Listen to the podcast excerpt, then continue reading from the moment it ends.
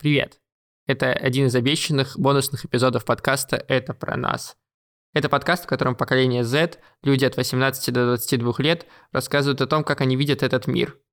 Каждый выпуск подкаста посвящен отдельной теме и складывается из ответов моих сверстников на простые общечеловеческие вопросы. Чего ты боишься, за что тебе обидно, как ты относишься к родине и другим. Этот выпуск будет посвящен одиночеству. Когда я брал интервью, я не поднимал тему одиночества как-то специально, не спрашивал о нем отдельно. Она не казалась мне какой-то актуальной или даже просто заметной. Однако одиночество так или иначе всплывало в ответах на другие вопросы. Например, чего ты боишься, чем мы отличаемся от других поколений, или можешь ли ты жить без интернета. Я собрал ответы в этот бонусный эпизод. Меня зовут Эдуард Царионов, мне 21 год, и это подкаст «Это про нас».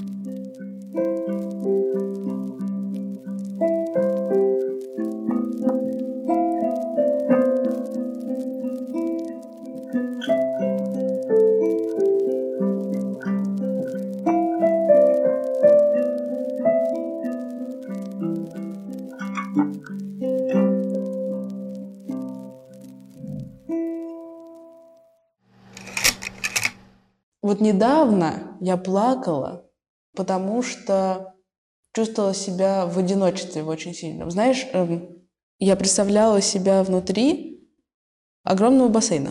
Это было у меня в Таиланде, когда начался дождь, и родители сказали, скорее, скорее, Марина, а то дождь холодный, ты намокнешь и замерзнешь и заболеешь. А я сказала, сейчас, погодите немножко. И нырнула в бассейн. Нет, он был не огромный на самом деле. Вот. И я легла на самое-самое дно, просто лежала на дне. И дождь капал, и я видела капли с обратной стороны. Не как обычно ты видишь, а с обратной. И это такое ощущение вообще, что вокруг вот так вот уши обнимает и лицо, и все-все-все. Вода, и этот дождь, и небо серое. И тишина такая, ого-го. А потом ты выплываешь, там какие-то строительные работы недалеко, какой-то шум, листья, пальмы, фу. Но на дне вот именно, это очень сильный образ, он у меня прям лампочкой такой загорается время от времени. Просто иногда мне кажется, что я иду не туда. Вот. И когда э, Артем сильно косячит, ну, мое сильно косячит, оно, конечно, очень своеобразно. Это не в смысле, что он загулял на неделю, не отвечал на звонки. Вот это не, не такое. Ну, а просто там, например, ну, как я рассказывала, что он там прикрикнул на меня, когда не стоило прикрикивать. Ну, как бы это вот уже сильный косяк довольно-таки. Вот. И я почувствовала, что, блин, Марина, это же ошибка. И ты с самого начала знала, что это ошибка. И стоит ли сейчас вообще исправлять это? Или уже плыть и плыть? Вот. И я сижу, у меня все эти вопросы в голове. И этот образ, что я на дне бассейна, конечно, да, помрачительный. Ну вот, и, конечно, ничего не остается, кроме как поплакать. Можно еще пойти понюхать эфирное масло. Я люблю чайное дерево. Это успокаивает и прям каких-то жизненных сил добавляет. Я, например, боюсь съехать от родителей. Не знаю, почему я недавно говорила об этом с мамой.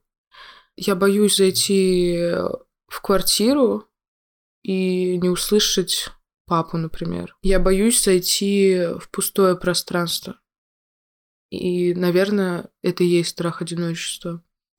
Я боюсь быть непонятой тем человеком, с которым бы я хотела бы это одиночество преодолеть. Вот. Это, это абстрактный человек, такого нет сейчас. Но я не хочу остаться одна. А, люди нашего поколения более одиноки, потому что ну, мы могли искать какую-то а, компанию, но мы все-таки больше переносим нашу жизнь в онлайн сейчас.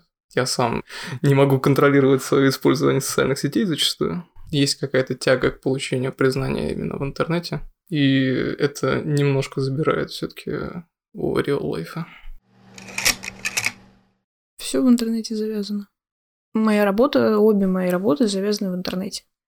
И интернет это, это вообще такая благодать, которая нам дана, но мы используем ее чаще всего не по назначению. Вот. Это прекрасная возможность, чтобы коммуницироваться с людьми через океан и через там 10 километров тоже. Это прекрасная возможность быть на контакте прежде всего со своими близкими, потому что раньше такой возможности не было. Поддерживать связь. Только с появлением интернета как-то, мне кажется, больше стало одиноких людей, несмотря на это.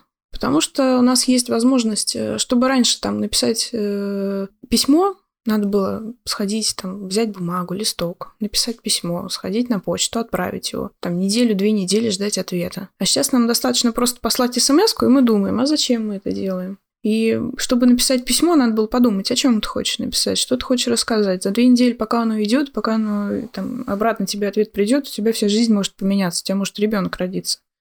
А ты должен в этом листочке уместить все самое важное. А сейчас мы пишем сообщения, причем мы пишем сообщения там мемами, смайликами и так далее, и общение обесценивается.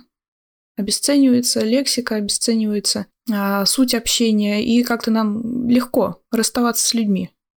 Мы как вот с друзьями и с близкими, мы вот как в Тиндере перелистываем, там этот нам не нравится, это нам нравится. Удаляем легко, стираем. А, ну, и поэтому отношение к, отношение к дружбе стало другое. Мы больше эгоисты.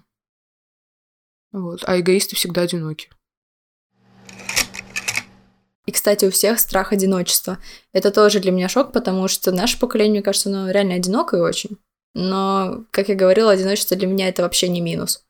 И вот это постоянно я останусь одна, а что же дальше? Или я останусь один, и там холодно, одиноко на душе. Просто люди не умеют с этим справляться. И я не, не реально до сих пор загадка, не, не знаю почему.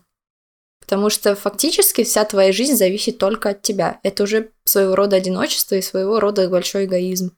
И, ой, вот про эгоизм. Просто все так любят обвинять друг другу в эгоизме. Говорят, ты такая эгоистка, ты такой эгоист. Да, а ты что, не знал? Серьезно.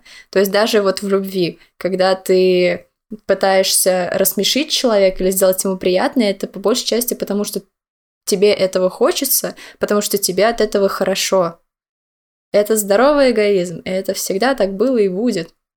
Чё, в чем проблема? Да, мы все эгоисты, прими это.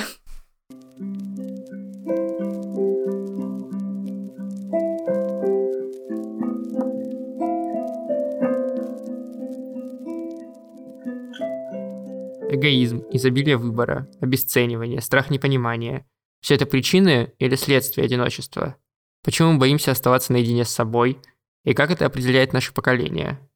Можно ли сказать, что постоянное выкладывание личной жизни в интернет, например, популярность Инстаграма и ТикТока, это просто способ побороть чувство одиночества с помощью бегущих цифр рядом с сердечком? И не отсюда ли протекает та инфантильность, о которой мы говорили в выпуске о различиях поколений, и о которой пишут в том числе в комментариях к этому подкасту?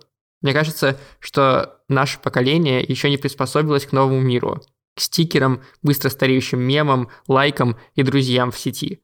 Мы все это легко используем, но все еще сталкиваемся с какими-то психологическими трудностями и проблемами из-за этого.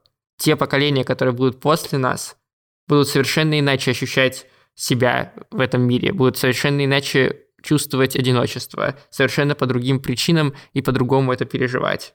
Будет ли это движение в сторону эгоизма, в которую двинулись мы, или в сторону полного отказа от лайков или там просмотров.